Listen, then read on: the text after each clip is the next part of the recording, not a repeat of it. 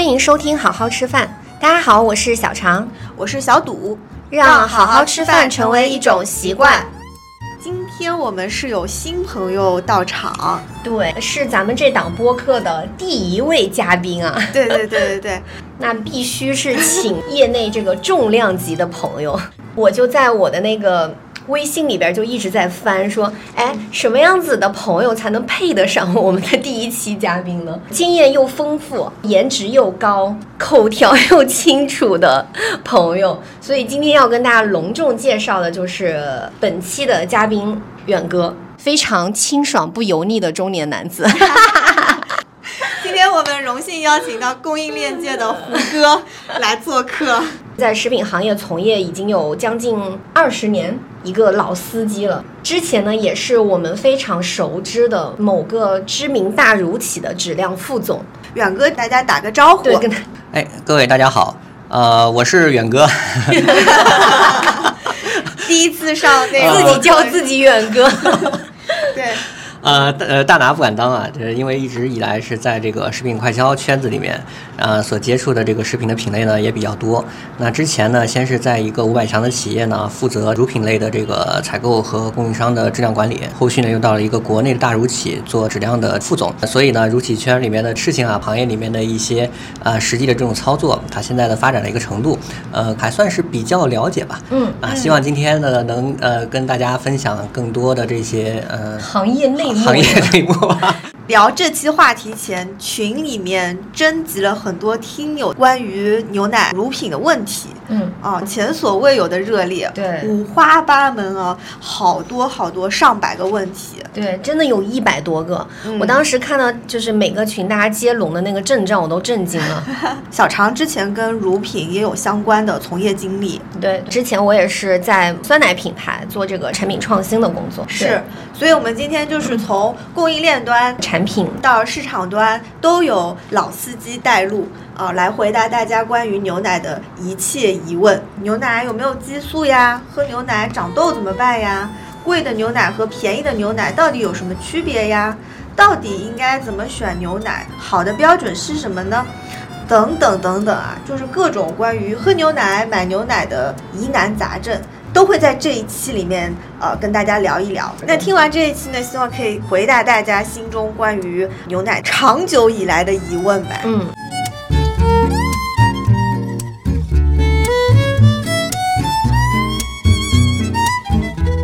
我自己其实之前在 B 站也做过好几期关于牛奶的科普，包含牛奶的各种呃营养价值啊，各种不同的工艺原料对口感啊影响怎么样。即便是我做了这么多期的视频，我就发现大家对牛奶的就是问题还是很多啊。是牛奶确实是一个常说常新的话题，对，比如说最近又有。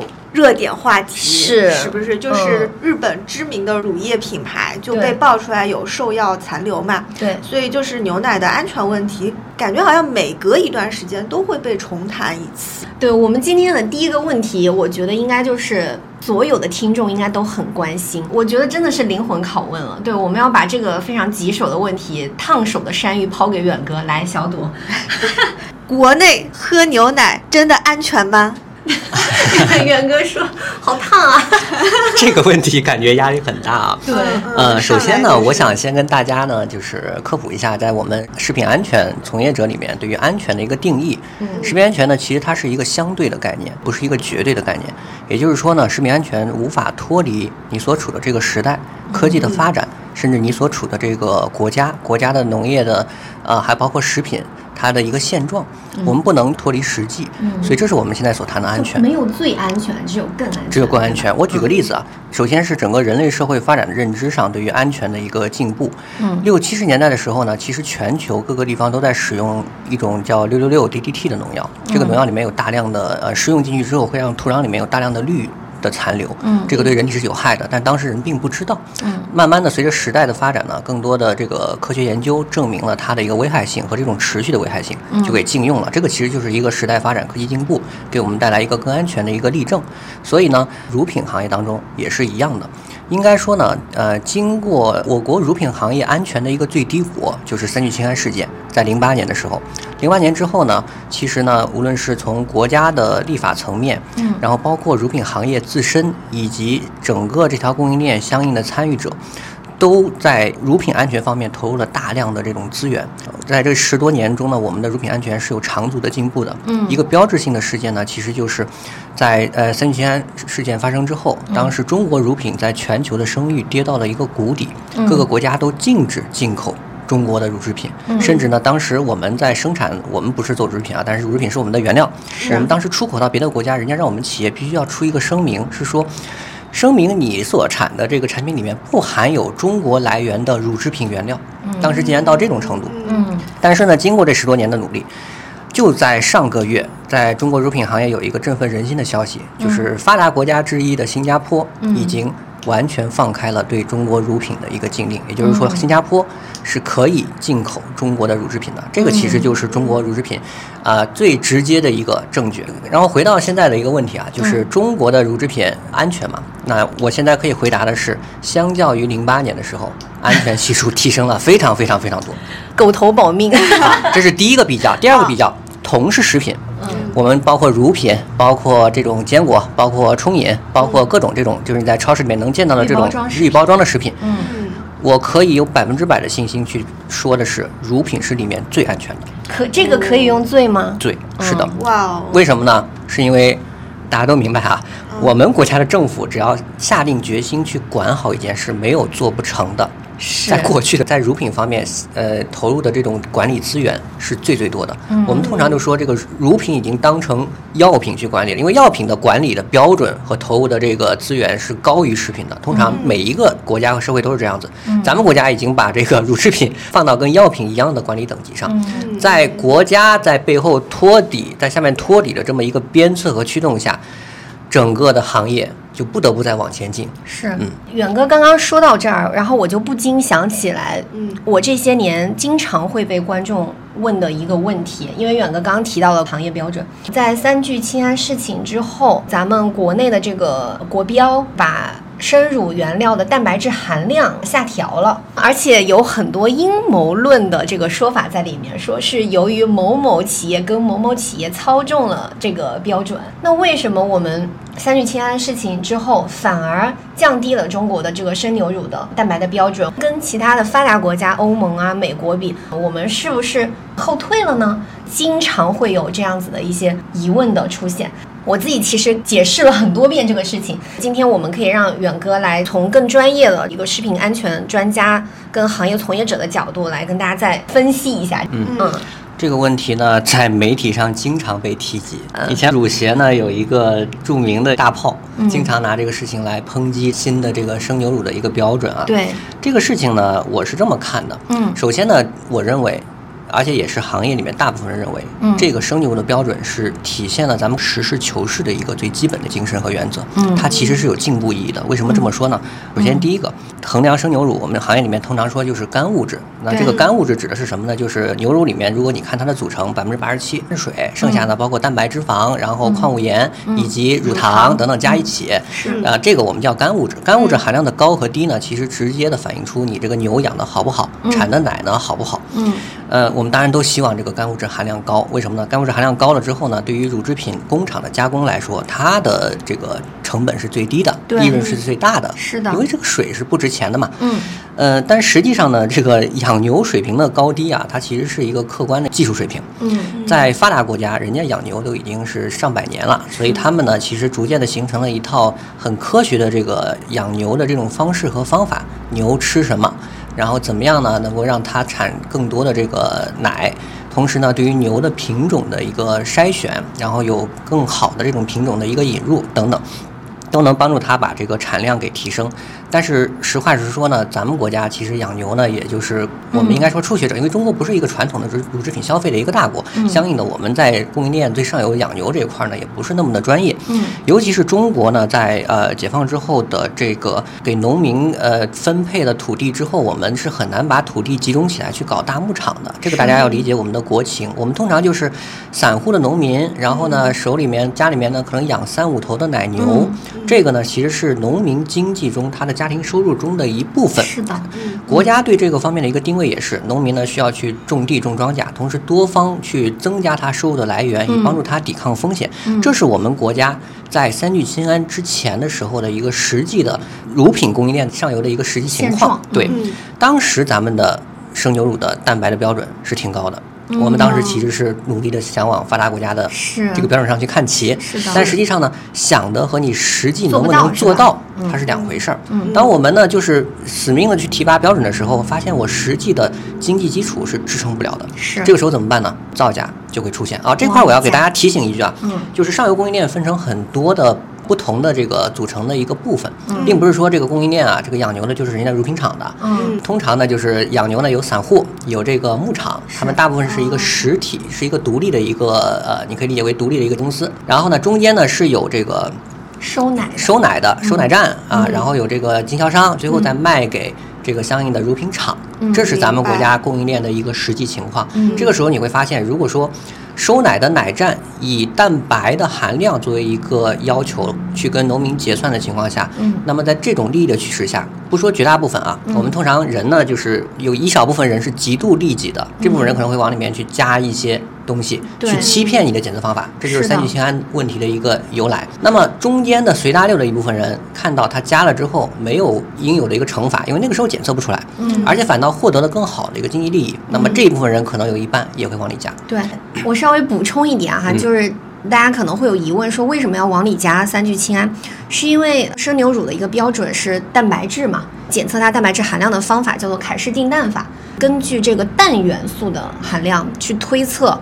蛋白质的含量，然后因为三聚氰胺里边它也是有氮的，所以把三聚氰胺加进去之后，氮含量就会提高，那蛋白质的含量也会相应的就是认为它会更高，所以就里边会有这样一些操作的手段。对，一个可乘之机，对为了要嗯更高的一个经济利益，所以呢，当三聚氰胺事情暴露之后呢，那整个行业痛定思痛。嗯，其实标准是一个托底的一个东西，就是标准呢，它其实是保证在整个行业呢不出现大的的。食品安全的问题。是但是你说标准嘛，用它去衡量一个产品的好坏，这个其实是不太合适是的。每一个企业呢，应该是以这个国标作为托底它自己要去追求更好的这种产品。所以呢，从国家的标准层面上呢，其实它依据实事求是的一个基本原则，把标准下调，其实是是。正确的，是为了保证安全，是为了保证安全，同时也是为了保障这些基本农民的一个收入。嗯因为呢，咱们国家的基础其实就是农民。嗯我们呢，整个行业再去，包括国家去看这个事情的时候呢，它有一个全局观，不能一刀切，不让他们养牛了啊！你达不到标准你就别去养牛了，这是不行的。我们只能是说用标准去托底，然后帮助他们逐步的去提升，不断的去把它给完善，做到更好。那肯定有这个听众朋友想要问，他后来怎么提升的？那我跟大家讲怎么提升的。嗯，相当于就是说，我们把这个标准降低了之后，那他当时的那个养牛的状态就能够达到那个标准，他就没有说必须得再往里面加其他的东西去提高蛋白质的含量了。对，对，是的，所以就相对来说能够保证这个奶源的一个安全性。对。嗯，但实际上，这种小农养牛的这种模式，确实它的质量比较难以保障。我举个例子，牛奶在从牛体内出来之后，要立刻把它冷却到七度，为什么呢？是为了防止微生物嗯大量的繁殖。微生物大量繁殖之后呢，会产生一个已知的其他微生物繁殖的一种代谢产物，叫做苯甲酸。那你说哪个小农他可以做到在那个牛乳离开母牛体内立刻降温到七度呢？它做不到。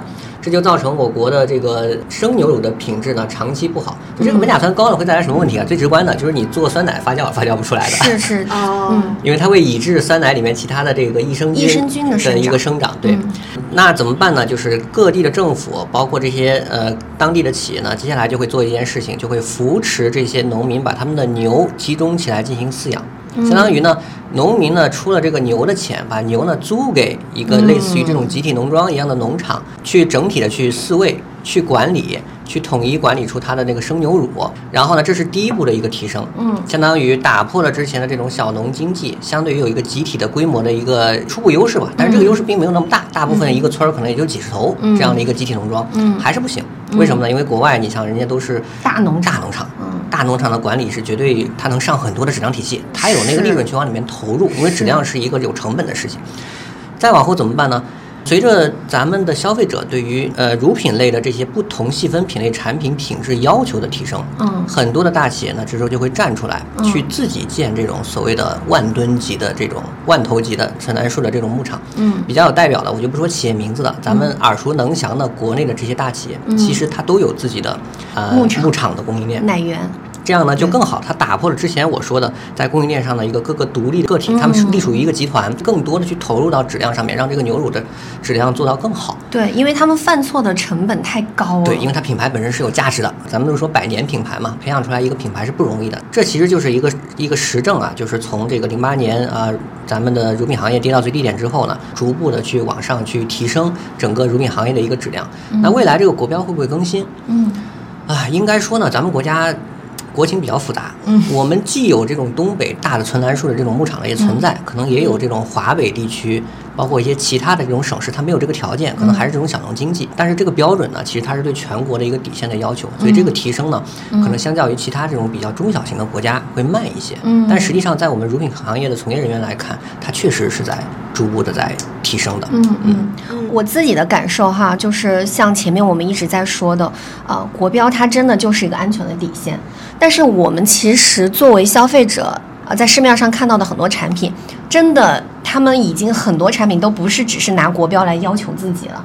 就我们看到的，其实卷蛋白质啊，你看现在好多三点八甚至四点零的这种奶，就比比皆是。就我理解的话，远哥刚刚说的那一套，呃，我们的国标是保证整个行业的一个安全性的，呃，但是也不乏说市面上有更多更好的产品出来。总体上面还是挺乐观的吧，就觉得还是很有信心。就现在感觉放心内的奶多了是对对，但是我也想问，就是说，嗯，进口奶呀，然后像国内的大乳企的奶呀，还有国内地方的那种乳企的奶，就是我们应该怎么选呢？就作为普通消费者来说，我还是很想了解的。对，因为远哥其实刚刚说的是一个基本面上的安全，我们不用太担心嘛。那我们如果说在安全的这个基础上，想要有一些更多的其他的一些需求，该怎么选呢？就这里面问这个问题的原因是，其实我们经常能够看到一种声音是会建议大家选奶的时候就近选，说它不管是在新鲜度啊各方面，其实都是更好的。就比如说会说，哎，那你上海的朋友是不是还是就喝光明会更好？北京的朋友，那你喝三元的。然后，而且还有就是，过去几年发现好多当地的那种乳企开始冒出来了。呃，四川有什么农科，然后甘肃雪顿、新疆西域春、青海小犀牛、广西壮牛，对吧？对，就这嗯两年，很多人就会各自推荐自己家乡的这种牛奶，对。让大家看到了更多的选择吧。对，嗯因为不仅仅是就那几家全国性的那种乳企了，是。所以我们其实就是想知道，像这种地方的小乳企、有特色的这种乳企，跟这种呃全国性规模化的大乳企，包括我们现在也能看到好多这种进口的奶，嗯。这三类之间，就是远哥是怎么看？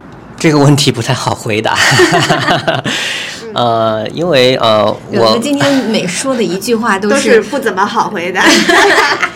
呃，首先呢，我先介绍一下，就是我自己其实是质量和食品安全管理出身，所以我看很多问题会从这个风险的角度去看。嗯所谓的这个质量和食品安全的风险呢，它并不是说一定会出事儿，但是它会是有一个概率。不同的这种品牌和企业，可能这个出现质量问题和解决问题，它依据的他们自己的质量管理体系，还，包括的能力，呃，以及包括在质量方面的这种资源的投入等等，它的概率是有高低的，可能会从这个角度去看一下这个问题。嗯刚才咱们提到呢，其实是三种，呃，一个是国内大品牌，一个是进口，啊，第三个呢是这个地方性的这种乳企啊。如果说让我去选择的话，呃，我可能会优先选择国内的这种大品牌，嗯其次呢是进口的。第三个呢是地方的，为什么这么说呢？嗯其实还是从这个呃质量和食品安全管理的最基本的一个规律去说起。咱们刚才一直在谈三聚氰胺，三聚氰胺其实是食品安全管理的一个底线，就是它叫恶意的添加。嗯但实际上呢，正规的一个企业，它应该考量更多的是在啊、质量管理的技术能力上面的高低，嗯用这个去判断它出问题的风险概率。是质量管理是一个要花钱的事情，这个钱呢，可能体现在一个是更好的设备，一个是更加高素质、更深的技术能力的这些质量管理的人才，以及呢大量的这种无论是检测还是审核等相关的费用。换句话说，它是要花钱的。嗯那么谁愿意花这个钱呢？首先，这个企业一定是要有他自己的实力。另外一个，这个钱呢，为什么要花？是因为他明白不花这个钱带来的损失可能是他无法承受的。这个就是我们强调的一个品牌的价值，也就是为什么这种所谓的大品牌，它在质量投入上的这个费用和钱是远远远远超过这种小的企业的。一个是他能投得起，另外一个是他明白，哪怕只是出一次事情，他的品牌的价值。可能带来的这种损失是他无法承受的，可能一个品牌就毁了。嗯。所以呢，我可能从这个概率的方向呢，会更加多的去选择这种嗯。国内的大的这种企业，那名字我就不提了，包括一些地方性的大入企，就刚才你提到的北京和上海这两家他们应该来说，也呃，是规模非常非常大。他们在就我所了解的，他们的质量方面的投入，在近十年来是非常非常多的。嗯呃，但是可能也会有朋友问了，那为什么老看到就是一些新闻媒体报道，无论是国内和国外的这种大企业出现质量问题？为什么呢？是因为新闻本身它是希望把你引向这种更具备话题性的一些企业。嗯换句话说呢，一个国际性大乳企出问题和一个地方性的小乳企出问题，谁更能吸引眼球？还是流量经济嘛？肯定是国际性的大乳企，所以很多人就盯着它。嗯包括国际性的大乳企，它内部自身其实是有一套机制嗯去发现问题。这个问题发现之后呢，就能把它给暴露出来。嗯但是呢，就是一些小的企业，可能未必你知道它出问题了，是这个问题也就掩盖过去了啊，这是第一个。嗯另外，我为什么要把国内的企业排在国外企业之前？嗯原因呢是，国外企业呢，其实现在有很多的这种代加工的模式嗯是存在的。你可能未必知道这个企业在国外的规模的大小。嗯国外其实也分的这种国际的大品牌的进口和国外的这种小企业，嗯它这个规律在国外依旧是存在的。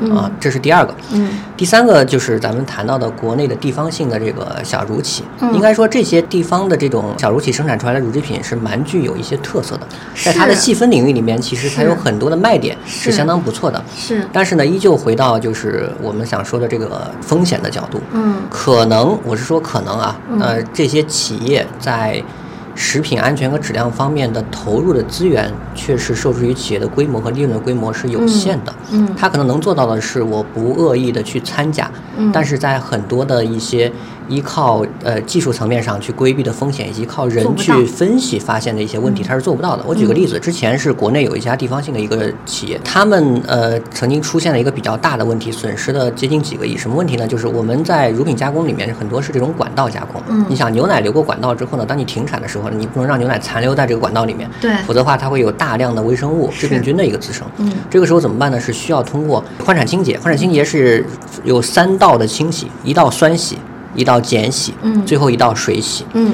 问题呢就出在这个换产清洁的管道上面，嗯这个管道呢漏了，嗯。漏到了咱们正常的产品里面去了。嗯。但是这个企业呢一直没有发现，嗯。直到当地的市场监督管理局抽样的时候，嗯发现它里面某一项指标超标，然后倒追还花了很大的力气，才能够把这个问题给发现。嗯我想说的是呢，如果是个大企业，这个问题未必在它就需要出厂才能发现，嗯它自身内部的一道一道的质量管理的一道体系、监管、检测，可能在这个产品出厂之前就已经发现了，嗯就把这个问题给解决了。即使是被市场监督管理局发现之后呢，可能很快的就能够定位到产品、到问题发生的根源，并且做一个纠偏改正。嗯。呃，这也就是大企业的一个优势，但是小企业呢，在这一块儿确实能力上面是有欠缺的，嗯。主要体现在一个是出现的问题无法在第一时间发现，第二个是发现问题的根源和解决问题所耗费的时间更长。是嗯，这个可能是它的一个劣势。嗯呃，但是呢，也不能一棒子打死。刚才我讲的，其实它是一个概率的一个问题啊。我并不是说现在这市场上的这些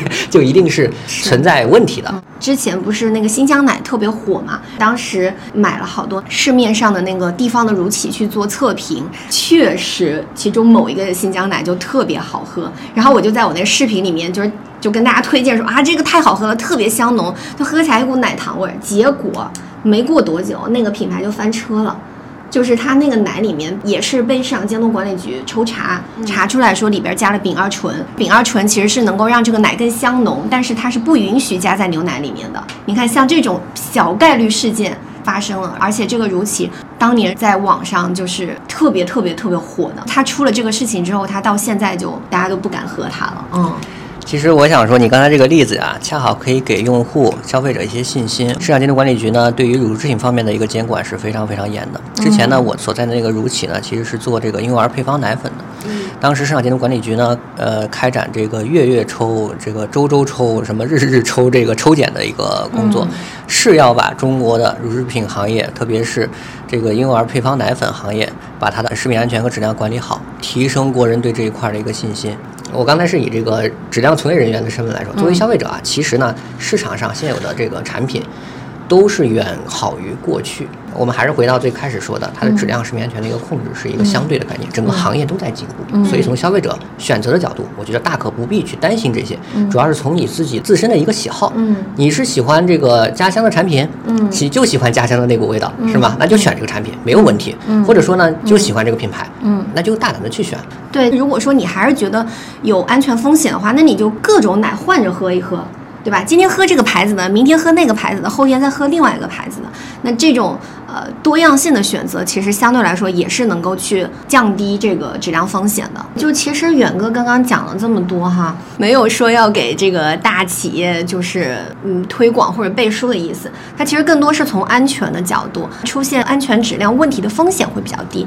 当然，我们很多地方的乳企，不管是营养价值啊，还是口感方面，会具备很多的规模化的乳企不具备的优势。就比如说，我们喝全国性大乳企的奶，就大家总会觉得很寡淡、很平庸，没有什么亮点。那也是因为他们是面对的是全国的用户。小乳企的话，因为它可能更多是在地方去卖，它的口味喜好会更多是这个地方的这些用户更喜欢的。这个我就会觉得，有时候这种产品特色和辐射人群，它是有一些取舍的。嗯嗯，就是它可能受众越广，那可能它的产品的特质就会更加倾向于呃平淡、中规中中规中矩。对。然后特别有特色的那些产品呢，可能它的受众就是那么一部分小小的。嗯嗯。但但是我作为消费者啊，我觉得我想省心省事儿的话呢，我听下来就是还是选大品牌。对不对？还有换着喝，对，还有换着喝啊，就提供这两个思路，大家省心一点就好了。呃，刚刚就是也说到啊，我们的奶源其实现在已经建立了非常多的一些标准。嗯，很好奇，我们现在这种比较高标准的奶都去做什么了呢？对，因为刚刚远哥说，就我们现在奶达到基本的安全是没问题的嘛。但是奶它肯定也有呃三六九等吧，就它肯定还是会有一些分级的。很多用户也在问，就是他们之前也是在网上看到某个视频，某个国内非常 top 的乳企的，也是一个什么副总，在某一个论坛上面就说，哎，我们企业那个最好的奶源都是出口的，次一点的奶源才是给这个国内的消费者吃的，这就让人很不爽啊！就凭什么就是我们就喝那个次一点的奶呢？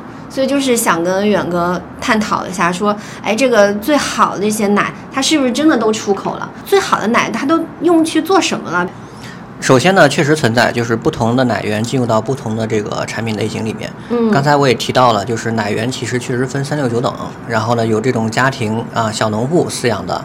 有这种中型规模牧场的，也有这种大的万头级的这个牧场饲养的。对，而且国标对生乳是有分级的。对，是有分级的啊。所以呢，它一定是进入到不同的产品当中去。通常在行业里面呢，这个粗一点的分类啊，嗯，最好的这个奶，呃，这个好呢，指的其实就是它的一些蛋白，然后微生物菌落总数，然后苯甲酸这些指标都不错的奶。嗯，最好的其实现在是送去做婴幼儿配方奶粉。嗯，为什么这么说呢？是的。对，这其实也是一个标准的一个倒逼。前段时间有些媒体曾经写过，说中国的婴儿配方奶粉的标准高于国外。然后呢，很多其实这个网友呢，就是觉得这个是一个笑话。但实际上，在某些指标上，确实我们是高于国外的。所以曾经发生过国外进口的婴幼儿配方奶粉，在咱们的海关检测不合格，不予进口。这样的事情，嗯，啊，当然，它倒逼呢，就要求你的奶源必须是好的奶源，嗯，然后而且是质量指标很稳定的奶源，才能够拿去生产婴儿配方奶粉。所以呢，呃，通过国家标准的一个严格要求和倒逼，那我觉得消费者可以放心的是，大家的宝宝其实喝的奶是咱们现在国内奶源最好的，嗯，一般都是这个样子啊。当然，还有一个背后隐藏的一个方面呢，就是婴儿配方奶粉都卖的很贵。是，所以它的毛利很高，是。这个毛利足以支持它有这个成本，有这个成本去买更好的鲜牛乳，对奶源，对，确实。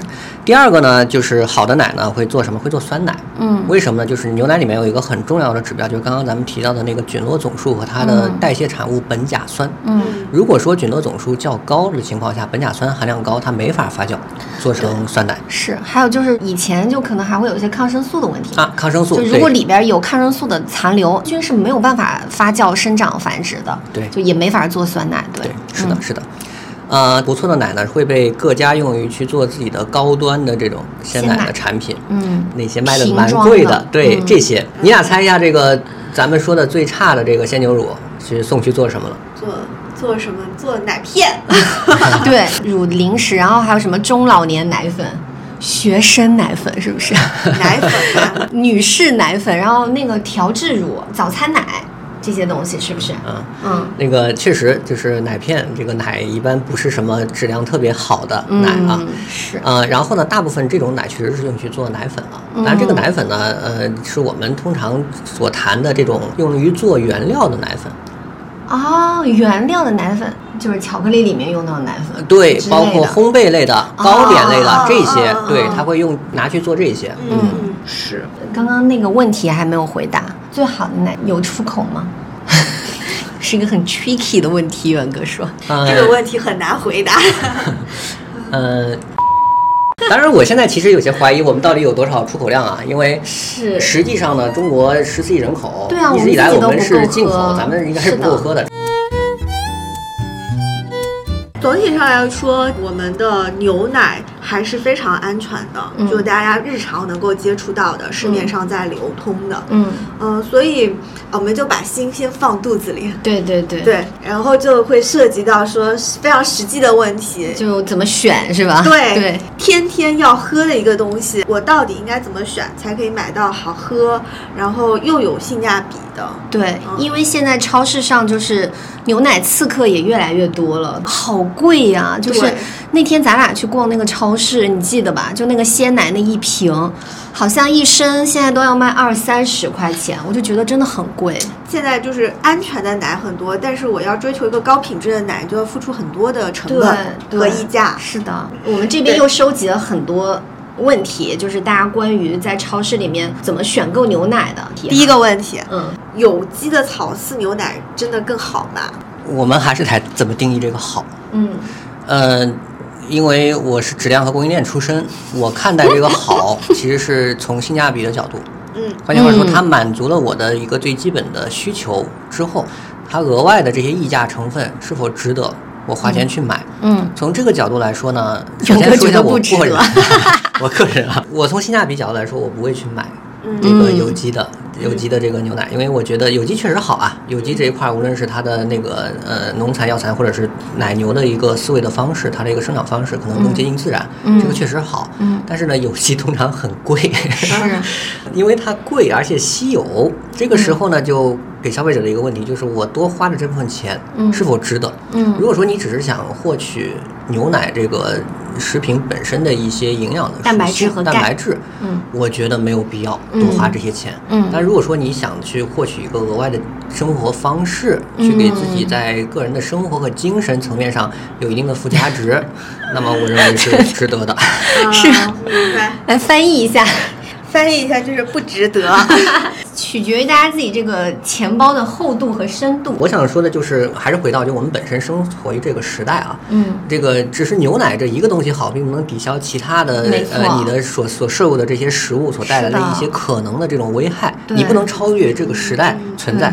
而且你又不是说一天你的摄入里边只有牛奶，对吧？对你还有好多其他东西，牛奶只是是你膳食里面的一部分而已。结合自己整体的一个生活方式，就收入水平去选择。不对对，哎，但是我问个问题，你觉得有机奶油更好喝吗？我没有感觉到有机奶没有特别的好喝哎。对，因为我之前也测评过，就是一些奶，然后也买了有机奶。嗯，老实说，从口感上我也觉得没什么太大的区别。刚刚远哥回答了有机嘛，嗯那草饲呢？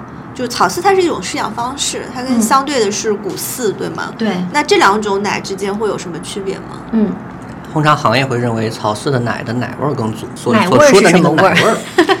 腥腥味儿吧？对，其实有些人会把这个味道定义成腥，嗯哦，为什么呢？就是是它这两个呃思维模式，我举个例子啊，草饲的这个代表其实就是新西兰。嗯新西兰呢，就是大家可以去过了，可能会去看到它这个国家有很多牧场。是这个牛呢，就是呃散养，然后很欢快的在这个牧场上吃着草，很悠闲啊。结合这个国家这个非常美丽的自然风光，其实是一个很美的一个画面。嗯这是新西兰的一个主要思维方式。嗯但是呢，全球很多国家其实没有这样的条件呢，怎么办呢？就只能把这个牛给圈养起来，用谷饲。谷饲呢，它其实喂的是什么？很多是这种玉米杆子发酵的清楚的一个饲料，然后加上一些苜蓿草和一些其他的这种调配出来的这些啊、维生素、微量元素等等等等。复合的一个配料，啊，就是当然从牛的角度来说，肯定生活在新西兰会更幸福一些，因为谷饲的这个牛呢，其实它就是它心情好，是吧？心情会更情好。然后嗯那个产的奶也会更好一点。草饲呢，它其实带来的最直接的给奶的一个这个特点，就是它的这个呃奶味儿会更嗯足一些。嗯但是从呃营养指标本身呢，行业里面呢并不认为这两个有特别大的这个区别，或者说谁更好谁更坏。更重要的是看这个这个国家它适合什么样的一个思维方式。嗯比如像咱们国家咱们国家呢虽然确实我们内蒙啊。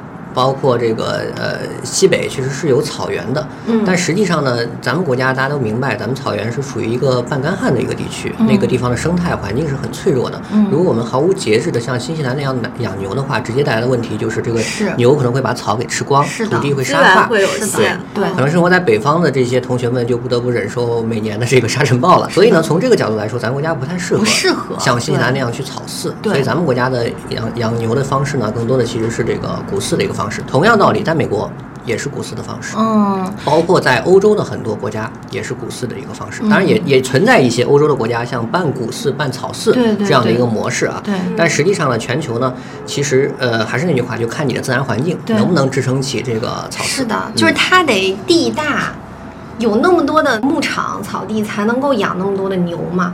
你看，像咱们国家，对我们来说，这个谷物还是消费最大的嘛。我们粮食安全都都还没有保证那么好呢，那怎么可能把这片这么宝贵的地拿来去养牛放牧？所以回到刚才那个问题，草饲的奶牛产的奶和谷饲的这两个，从质量和食品安全上面它是没有一个优劣之分的。嗯。但是如果说呢，消费者更喜欢口感上面的奶味儿更足，那么可以选择像这种草饲的、嗯。啊，它可可能提提供这方面的一个感官的一个口味的一个属性。对。但是也有部分的消费者，特别是咱们中国人，有一部分不喜喜欢不喜欢腥味儿，对，对他会定义这个叫腥味儿，他对吃喝完之后呢，有些想吐，对。会有这样的这些一部分人群存在，那么就可以去选择这个谷饲的这个牛奶。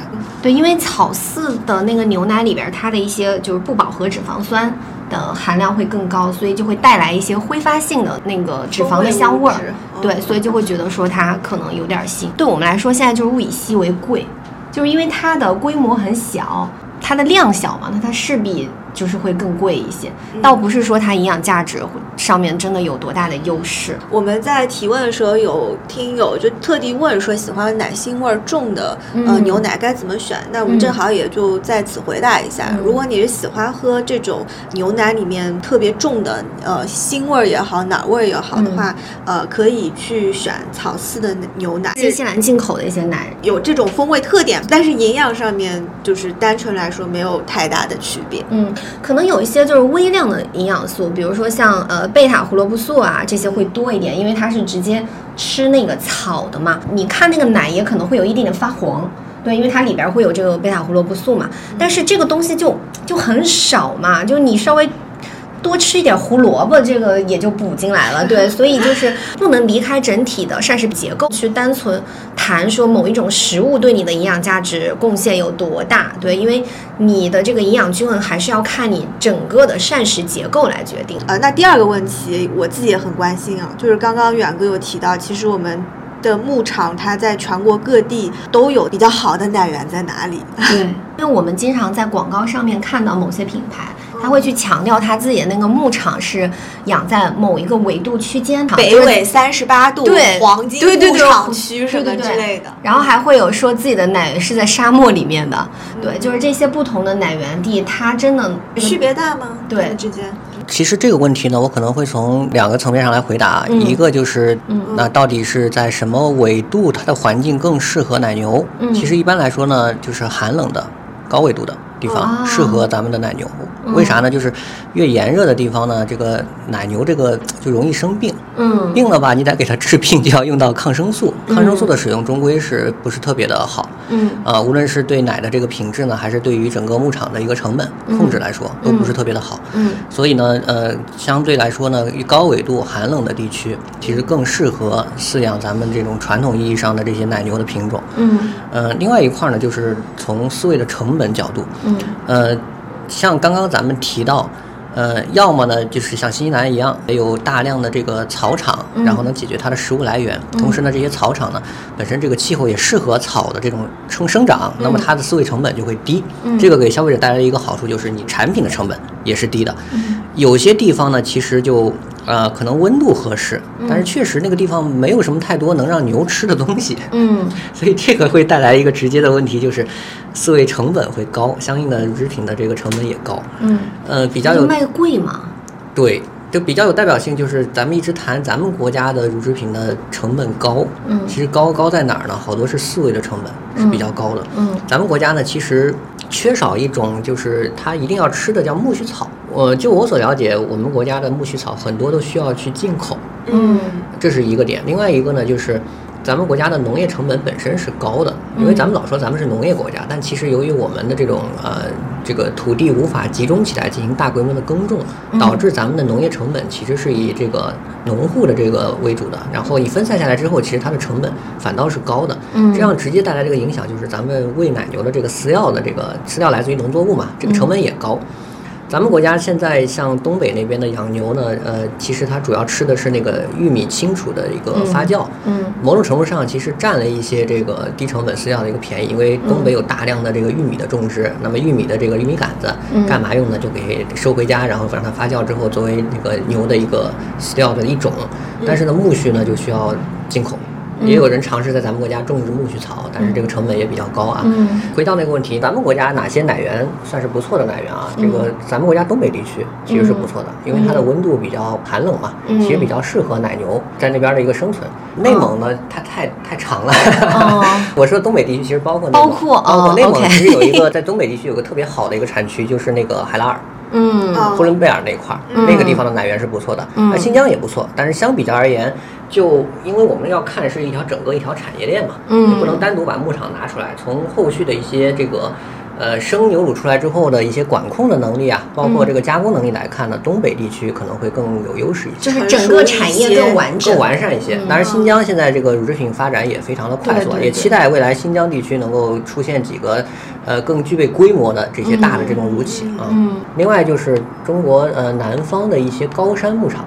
也还不错，为什么强调高山呢？一样的，就是高海拔地区呢，它的这个气温会比较低，奶牛呢就会少生一些病，这奶牛的这个奶的产量也会更高一些，嗯对牛奶的品质是有保障的。听起来东北地区的奶就是，呃，饲养成本也比较低，环境也比较合适，这个不错的对奶源地是对吗？。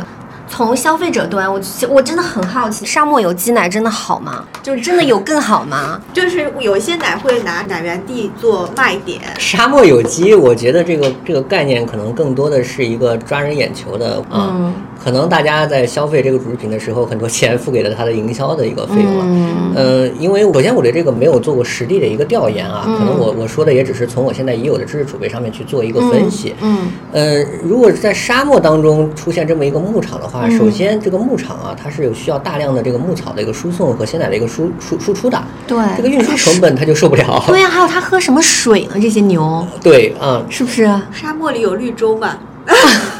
啊，那也很浪费当地的水资源啊，我啊，感如果从这。个角度来说呢，像沙漠中的这种绿洲城市，那么这个成城绿洲城市的这个牧场，呃，嗯当然也也可以啊，当然他把这个概念给外延了，说它是沙漠中的牧场，呃，那这么说也没错。嗯但实际上呢，就是如果说是对这个字面的一个直接理解，就沙漠当中盖个牧场，那一定不太好。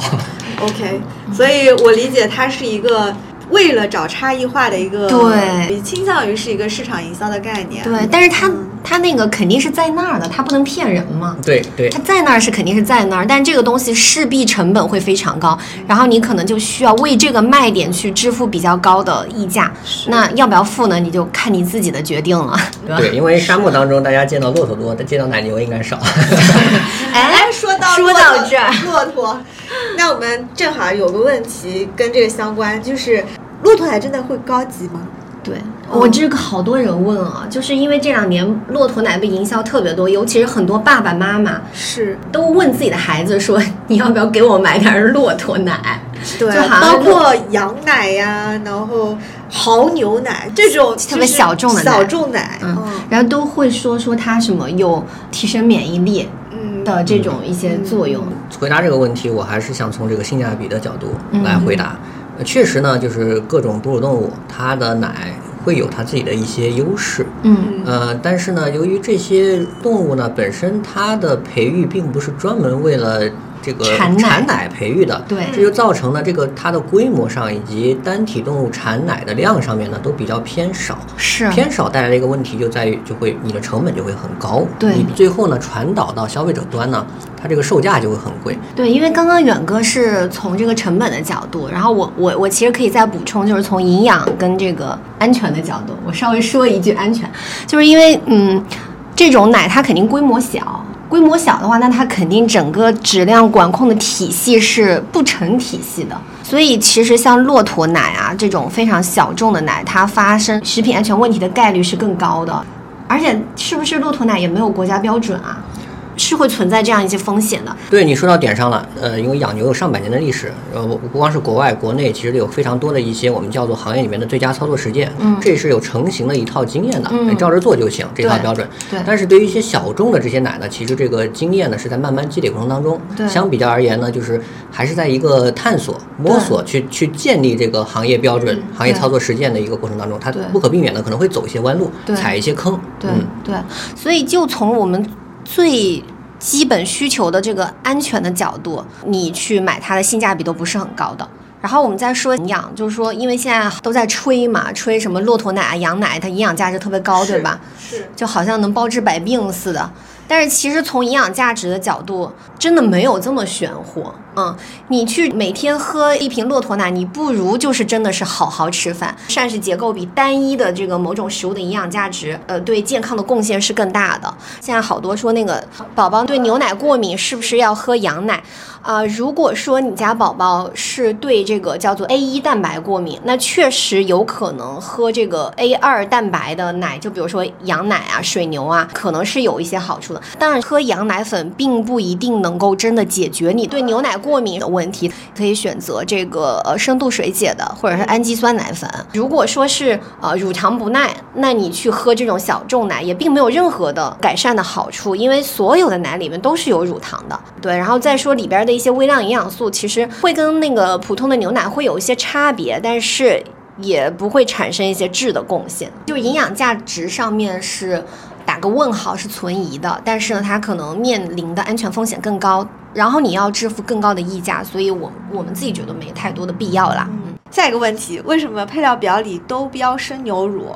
嗯，有些牛奶喝起来就感觉特别的香甜呢。其实这个问题，我觉得大家想问的是说，这个牛奶好不好喝，它是由哪些因素决定的呢？就明明大家配料表看起来都是一模一样的，对，呃，通常呢，对这个中产品这个鲜牛奶的一个口感影响呢，嗯。呃，主要有两个大层面上，一个呢就是奶源，刚刚说的，刚刚说的、嗯奶源这个细分包括牛的这个品种，嗯然后你主要给它喂什么样的这个饲料，对以及它所处的这个地理的一个位置，它都有可能给风味上带来一些细微的这种变化。对，比如娟山奶这个品种，对它就喝起来会比黑白花就最多的这个荷斯坦黑白花要更香浓一点。对，呃，另外一个呢比较大的一个影响呢，就是各个乳企的一个加工工艺了。嗯这个加工工艺呢，呃，有些乳企呢会做一步叫做标准化，嗯有些不做。什么叫标准化呢？就是通常呢乳制品行业的从业人员，我们看这个牛奶啊，会把它看成各个组成。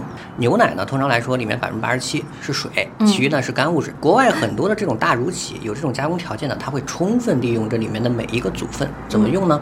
因为国外经常吃这个奶酪，嗯。然后呢，同时呢，乳制品里面衍生出来的一些配料，包括像黄油，嗯。包括像健身用的这个乳清蛋白，它都是在这一步里面把这个多余的这部分给它拿出来，少的部分加回去。然后呢，同时呢，有一步闪蒸，就是把它里面的水分给降低，把这个组分百分比调整到一个标准值的区间内。嗯。嗯，就是我们通常意义上的这种多退少补，但是拿走的多啊。嗯嗯。最后呢，做出喝的这种牛奶出来，这一步呢，其实会对这个口感有比较大的影响。嗯。有一部分乳企呢，它可能就没有这步标准化，因为它的产品的品种比较单一，嗯。就来的是什么奶，我最后就做成什么样的奶，嗯。中间呢并不做标准化，只是来做一步这个啊、杀菌。嗯。杀菌这块儿也有细分，嗯。杀菌咱们通常会说有这种巴氏杀菌，巴沙，对巴沙对，超高温的。嗯它不同的这个杀菌的温度和时间的组合，给中产品带来的风味儿的影响也是非常大的。是呃，巴沙牛奶呢，因为它的温度和时间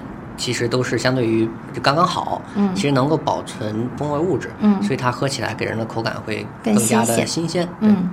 对，刚刚远哥其实提到了一个很关键的名词，叫标准化嘛。标准化就是大家其实市面上看到各种牛奶，然后你看它的那个营养成分表，就不同的牛奶它营养成分的值都是不一样的。它怎么能够做到它不同的奶的那个营养成分都不一样呢？就是通过标准化的这个步骤。标准化其实给乳企带来了一个好处，在于它奶源的一个多样性。嗯，我们做供应链呢，其实特别怕的就是，比如某个牧场突然出现了一个哦重大的问题，哦，奶源断了，嗯。啊，比如它出现重大的这个这个传染性的疾病，那个牛的奶都不能用，你要从别的牧场，当然也是合格牧场去紧急调配。嗯。这个牧场它它的牛奶的这个组成成分干物质的含量可能会稍高或者嗯。稍低，这个标准化这个步骤就能确保你所生产出这个产品是始终如一的。嗯，这个是产品品质是质量方面的一个有力的保障。就这么说起来，就是其实奶源来源比较单一的地方乳企，它确实在这个牛奶的风味上会有它自己的一些特点，因为它单一奶源嘛。但是它的供应链也极度脆弱。嗯呃，通常咱们说这种地方性的乳企未必有标准化这个过程，嗯为什么呢？因为标准化出来多余的脂肪蛋白，它嗯没有销路。没有一些副产品，所以地方乳企出来的奶，它可能每个批次你尝到的奶味儿是不一样的，啊，也有可能，通常这些地方的小乳企会让你的味蕾一亮的这种这种感觉，是对，我觉得是这样子。大家会比较关注，就是说牛奶里面的那些干物质嘛，蛋白质是大家平时关注的比较多的。嗯，就是涉及选牛奶的时候啊，含量大于多少是比较好的牛奶呢？这个问题我觉得还是得回到性价比层面上。是，因为不同蛋白含量的牛奶，大家可以去超市上面仔细看一看，它这个价格是不一样的。是的，通常来说，蛋白含量高的价格一定高，蛋白含量低的价格就会低，因为很简单嘛，你蛋白含量低，水多嘛。呃，如果说它是一个同比例的增长，嗯那么就按照消费者自己的一个喜好，这个我算过，啊，因为我之前就是也是做视频，所以我当时就买了那个三某他们家的那个常温奶，然后买了那个不同的蛋白等级的，有三点零克每一百克哈，他们家最普通的那个小白砖，嗯。然后那个特品是三点二克的，然后还有极致是三点六克的，嗯。但是它们对应的价格呃分别是两块九、三块和四块五，嗯。所以你看这个涨幅就是不不一样的，它的蛋白质含量从三点零到三点二克，涨幅是百分之三。嗯，但是它从三点二克到三点六克，涨幅是百分之五十。大家细品一下，就是说这个价格也不是完全由这个蛋白质含量来决定的。你再往高，比如说到达三点六、三点八，或者是现在强调那个四点零的那个蛋白质，它里边的成本不仅仅是说因为蛋白质含量带来的，里边有很多营销的这个溢价在里面。我一个粗浅的计算哈，可能三点二克的这个呃蛋白质含量的奶，它的性价比是比较高的，因为它相对来说，三点二克的这个奶是呃走量走量的走量款，它可能这个量比较大，利润比较薄。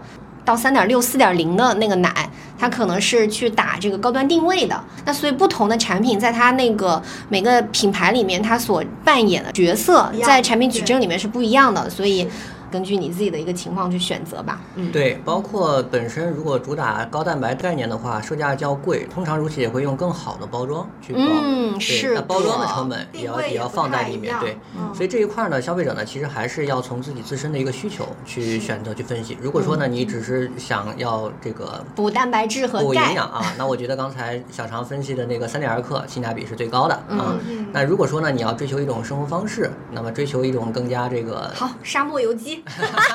又回到这里了，是吧？那蛋白质是唯一要关注的营养指标吗？呃，其实也不是，就是老实说，你喝牛奶补蛋白质。呃，这个补蛋白质的效率是明显比什么鸡蛋啊、肉类这种要低很多的嘛，因为你鸡蛋跟肉的蛋白质含量是比牛奶要高很多的呀。因为你牛奶每一百克里边，就像远哥说的，百分之八十多都是水，对吧？你咕咚咕咚又占肚子，完了你蛋白质其实还没补充多少。对，但其实牛奶里面更有营养价值优势的其实是钙啦。对，因为牛奶的话，基本上每一每一百克里边会。呃，天然含有就是一百到一百二十毫克的钙。那钙的话，确实是从乳制品里边来源最多的。所以其实大家喝牛奶的时候，就是冲着它是补钙来着，就是蛋白质那一丢丢差零点几克那个不重要，不重要，多吃一个鸡蛋就回来了，是吗？对，三克跟四克就那么一点。对对。所以就是大家买买奶真的不用纠结在蛋白质含量上面。对。呃，从这个角度来说，其实性价比最高的就是奶粉了。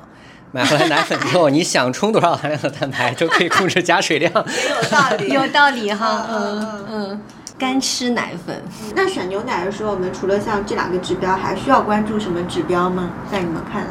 现在就是都开始卷杀菌工艺了，你知道吗，远哥？是。以前还停留在卷蛋白质上面，然后现在尤其是鲜奶啊，鲜奶很会去卷杀菌工艺，在那个冷柜上面，就是牛奶刺客嘛，比如说什么 ESL。对对对吧？I N F 对对吧？在包装上面出现了特别大的那个英文标在那儿，比如君乐宝悦鲜活，它就打那个 I N F，呃，零点零九秒能够保存更多的这个活性蛋白，对吧？是。我之前也做过一个视频，然后就专门去分析这些不同的这个杀菌工艺对于牛奶的一些影响哈。其实本质上就是不同的这个杀菌的温度跟时间。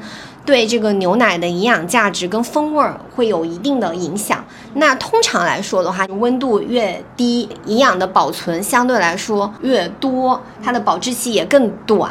就比如说现在，呃，三元有一款，它主打就是七十二度杀菌，已经是一个巴氏杀菌的下限了。因为巴氏杀菌是七十二到八十五嘛。那它的卖点就是说，呃，我这个温度非常低，那我就可以保存更多的这个活性蛋白和风味儿，那喝起来也会更新鲜。它里边会有说什么活性蛋白，就是说，比如免疫球蛋白，还有乳铁蛋白，对你这个免疫力有一定的贡献跟相关性。但是说你喝了这个奶就能提升你的免疫力吗？但我们也不能得出这样的因果关系。它的价格也是会稍微高一点。你要不要买呢？也是，嗯，看你自己是不是喜欢这个味儿。嗯，就我个人而言啊，杀菌工艺的不同，在现阶段不会成为我购买的一个主要考量因素。嗯，因为我认为呢，其实就像小张刚才讲的，它确实有一定的好处，但这个好处呢，是否像它宣传的或者是暗示给你的那个效果那么大？你付出的多余的这个价格，没有直接的因果关系，是不是真的就是值得？那这个我我自己个人从我个人的一个情况考虑，我是觉得有点不太值得。嗯，不同的杀菌方式嘛，然后它其实还是。会对这个奶的这个保质期有一些影响的，就就比如说传统的巴士的话，它保质期可能会比较短，但我们现在也看到像这个 I N F 跟 E S L，它的保质期会稍微长一些，对，但是这个长呢，它就它就很尴尬。E S L 的意思是呃货架期延长，但是它的这个延长呢是在传统巴士的上面进行一个延长，传统巴士是七天，对，然后它那个呢可能到九天。啊，那就多了两天。然后 I N F 的话，它保质期十九天，反正它就是介于一个传统巴氏奶跟常温奶中间的一个东西。我我理解它可能是一种工艺上提升，也解决了一些供应链上面的问题，周转啥的。我觉得是更多的意义在于工厂端的吧。但对于我们消费者来说，暂时阶段可能不适合重点选购因素。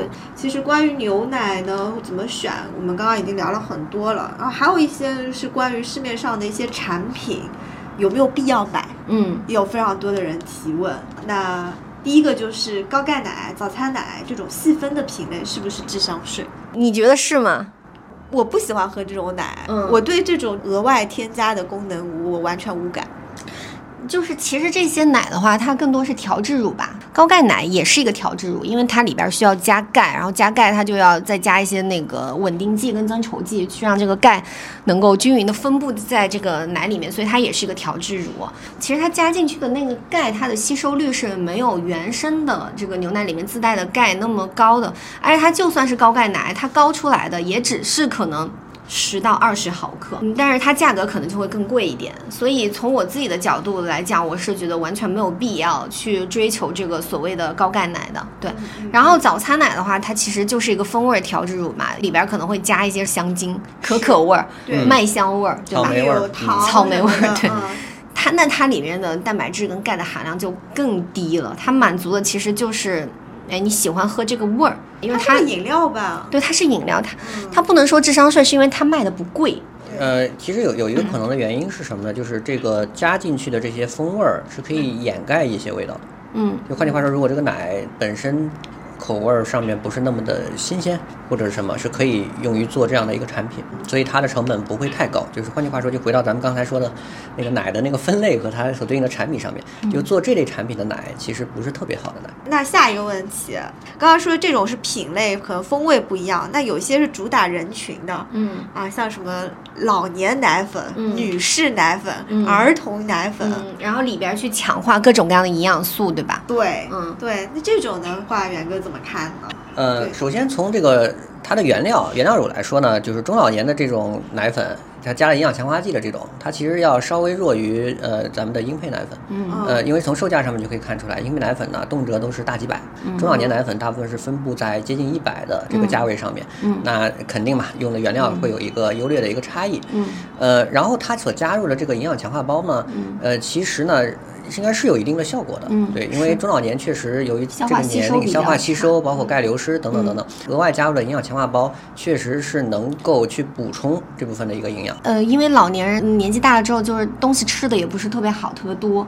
完了，你让他去吃那个复合营养补充剂，那么大颗，他可能吞不下去。喝点这种奶粉，就是相对来说也能有一些营养补充，但是大家一定要注意的是，去看里边具体的营养素的含量。如果说它那个含量加的很少，那它可能也没有起什么太实质性的作用，所以还是需要具体的产品看它的那个配料表和营养成分表来分析。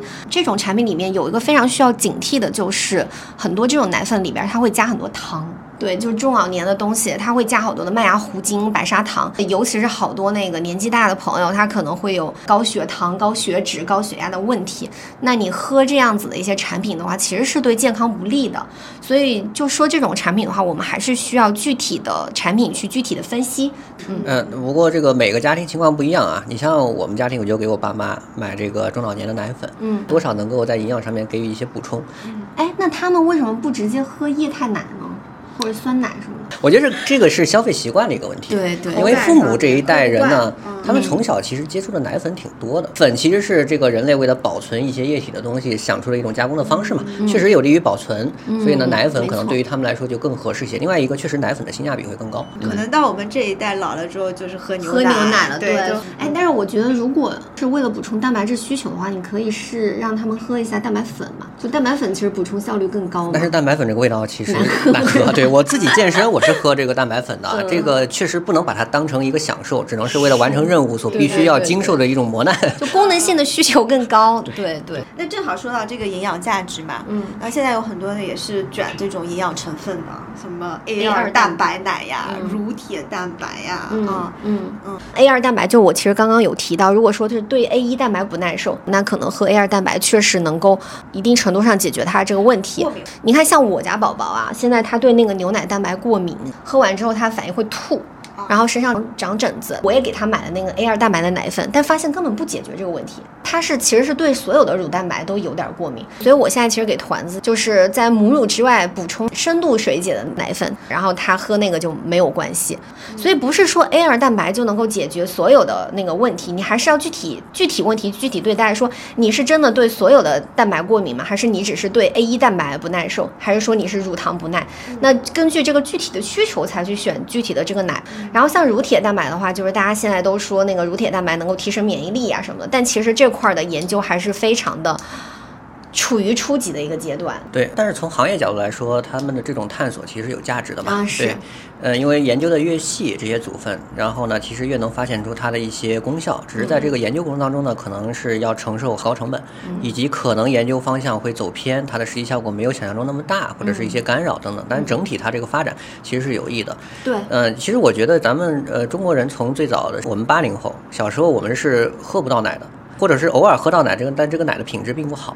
然后到后来九十年代，然后能喝到奶，以及现在大家追求喝得更好，然后更安全，以及更具备一些额外的这种特殊的这些价值。嗯其实整体上来说呢，乳制品在国内的发展还是还是蛮不错。嗯那如果说大家现在想守住自己的钱袋子，嗯那么我认为呢，其实买这种呃基础的乳制品就完全嗯 OK。你像我们家孩子，我们家孩子母乳喂养，我并没有给他买婴配奶粉，虽然我在一家婴配奶粉的企业工作，是等到他可以喝鲜奶的时候呢，我给他买的是某苏、某点嗯啊，就换着喝。为什么买这个产品呢？就首先呢，行业里面呢，我所了解，其实用于这些产品生产的奶源都是相当不错的奶源。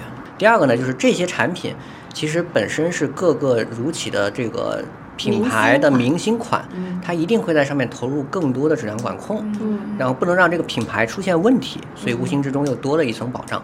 第三个呢，就是换着喝，减少中招出错的一些概率。嗯综合起来，就像一个这个八角图、卫星图一样，我觉得它综合起来可能是在我这个可消费的范围内可以选择的我觉得一个还不错的这句话是一个产品。对的，是可消费的范围内，对对对嗯，当然我也知道，在这个时代，这些广告太容易制造一些焦虑了。嗯对总想给孩子选择更好的，这个焦虑给他制造的，他好像不买这个不行，对不起孩子似的，真的是有这样的家庭。就是啊，中国人就是越穷越不能苦孩子。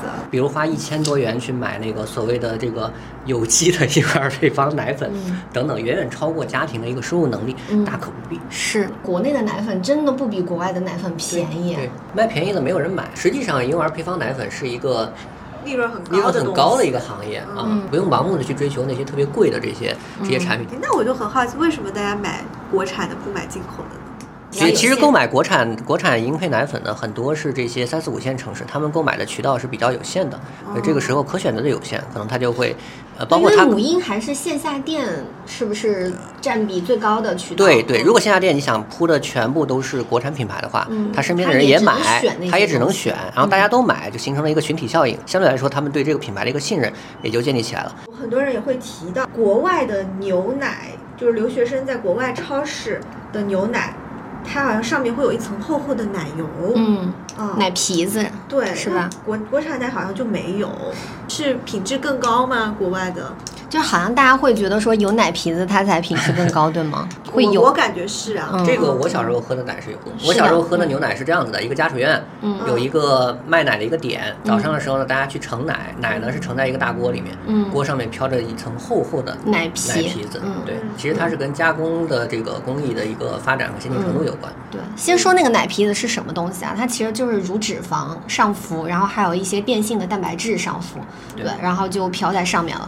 其实这个东西是现在就是乳制品工业一直在解决的一个问题，就是我们在乳制品加工过程当中会有一个工艺步骤叫均质，嗯。然后均质它的一个原理其实就是把这个乳脂肪从大颗粒给它打成小颗粒，因为乳脂肪是油嘛，然后奶里面大部分都是水，水跟油我们都知道其实是不相容的嘛，对，所以它其实用均质的这个工艺步骤把乳脂肪打散，然后里边又有蛋白质，蛋白质相当于就是一个乳化剂，混合在一起就变成一个均一的一个啊、乳浊液，它就不存在说呃那个分分层层这种现象这种现象。啊所以其实你在国外看到，包括我们小时候喝的，说上面飘的一层呃奶皮子或者是一层黄色的油，嗯那个其实是乳脂肪分离了。那那个奶大概率就是没有经过均质的奶，它就是非均质奶，就是取决于说消费者现在对它的认识是什么。就我觉得还是安全焦虑的问题，好像你嗯在国外买到奶，你第一时刻会觉得说它品质好，所以没有说那个上面浮了一层奶皮子，那个奶就比没浮奶皮子的更好，对就不存在这个东西。就反而就是。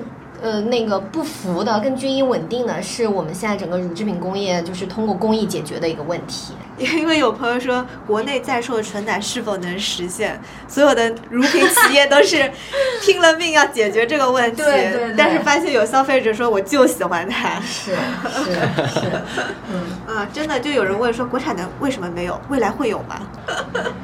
我觉得这个如果消费者呼声足够大的话，会有一我觉得些我觉得也会对会出。对未来可能对，会因为对有于消费品来说嘛，很大程度上它是通过细分消费者的一个需求去做出自己的产品的。是的而这个产品恰好是一些地方性乳企，就它没有这种均质的这个设备的乳企的一个优势能。做到是吧？哎，对，它恰好是它的一个市场竞争的一个优势，它反倒可以推出这种产品。嗯，嗯嗯有一个问题，我觉得也一定程度上反映焦虑吧。就它的问题是，只有纯牛奶的牛奶里面真的没有兑水吗？我觉得这个问题好焦虑，就是特别不信任。我觉得首先牛奶里面肯定有水，就是自己就百分之八十七的水嘛。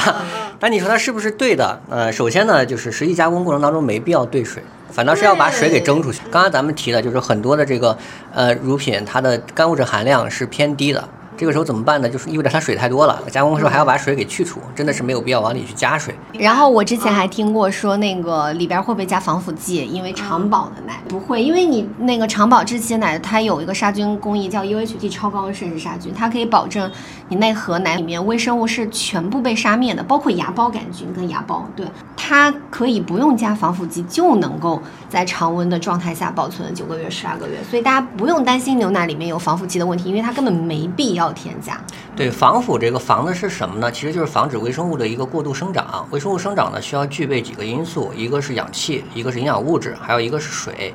然后呢，还有就是它的孢子、种子有对种子啊，这几个因素。刚才咱们提到了，就是一个是杀菌的时候把它自身和种子全部就给杀没了。嗯。另外呢，这个包装呢，其实是可以隔离它和外部环境，防止它被二度的污染。尽管牛奶是一个高营养物质的东西，它有水有营养物质啊，具备了两个因素，但是因为你没有这个种子。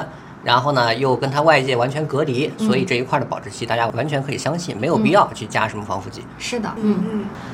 啊，那我觉得这一期真的就是非常多信息差和认知的迭代啊，就让我感觉。就是不焦虑了，就是焦虑的反面可能都是一些不了解嘛。那今天就从行业端，就是你知道有很多事情，就是你的担心是没有必要的。那我们就总结一下，呃，选购牛奶啊这一趴的话，就是首先在安全这块就其实不用太焦虑，就就咱们现在国产的那个奶都都挺安全。然后第二个就是说你要买什么奶呢？其实市面上有这么多，就关于奶源啊、有机非有机啊，然后不同的杀菌方。方式啊，还有不同的蛋白质的含量啊，钙的含量，不需要去追求那些更贵的、更有一些噱头的产品，不要被卷到了。对。对对，我们在选购上面是有几个大原则。第一个能尽可能多的选大牌，其次呢，就是你可以各种奶多轮换着喝。嗯，这个就是我们的一个选购建议了。嗯，最后的话呢，呃，就关于牛奶，像健康类的，也有很多人提问，像牛奶喝了容易长痘是怎么回事儿？嗯啊，还有一些人会过敏，会拉肚子。嗯，那这个的话，小常也可以来跟我们来说一下。这个就真的是呃个体的差异，呃比。比较大，像这部分的问题的话，我觉得大家可以去看那个我在 B 站的视频，对我 B 站的账号叫卤煮小肠，其实有分了非常多期的内容去讲这个呃乳制品跟那个健康饮食啊，还有你的身体健康的一些相关性的这样子的视频，可以去参考吧。如果大家在播客上也有这个需求呢，可以留言，就我们之后可以再来聊一期。就我觉得今天的那个干货真的已经非常多了，然后可能听到这儿就朋友们就需要好消化一下。是，嗯。非常有收获的一期，嗯，就我感觉远哥现在已经就是被掏空的一个状态了。远哥还有什么补充吗？作为这个。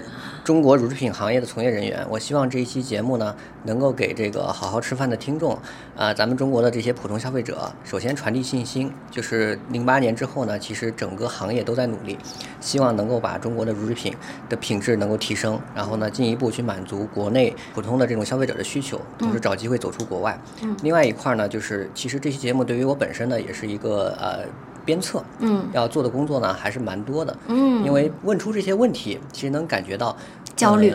这对大家对于乳制品是有一定的焦虑的，包括对于它的一个安全性，所以呢，意味着乳制品行业的这些从业人员需要更多的去跟用户去对话，对，嗯，帮助大家呢去了解事情的一些本质和真相，对。发展的眼光呢去看待现阶段遇到的一些问题，是的，就是远哥应该多来做客，对，就是远哥真的是是非常落地的这样子的一个行业从业者，某些大牌就是就花好多钱在做广。告啊，然后呃，销售上面对，但其实我觉得就是作为行业的真正的 leader，应该有更多的这种嗯企业家精神或者是社会责任感，嗯，不仅仅是做更好的产品吧，其实在消费者沟通交流、消费者教育上面，其实也应该做出。就是更多的努力，而不仅仅是为了销售。我们今天其实也就是一个抛砖引玉吧，对，希望能够把我们的一些行业的从业经验能够跟大家分享。然后大家如果有更多的问题，或者说希望我们的远哥能够，哎，再多多来上我们这个节目，都可以在留言区评论。除了乳制品，还有非常多的其他一些产品品类的供应链经验。好，那我们这期节目就到这里，然后咱们下期再见。嗯，再见。拜拜。拜拜嗯。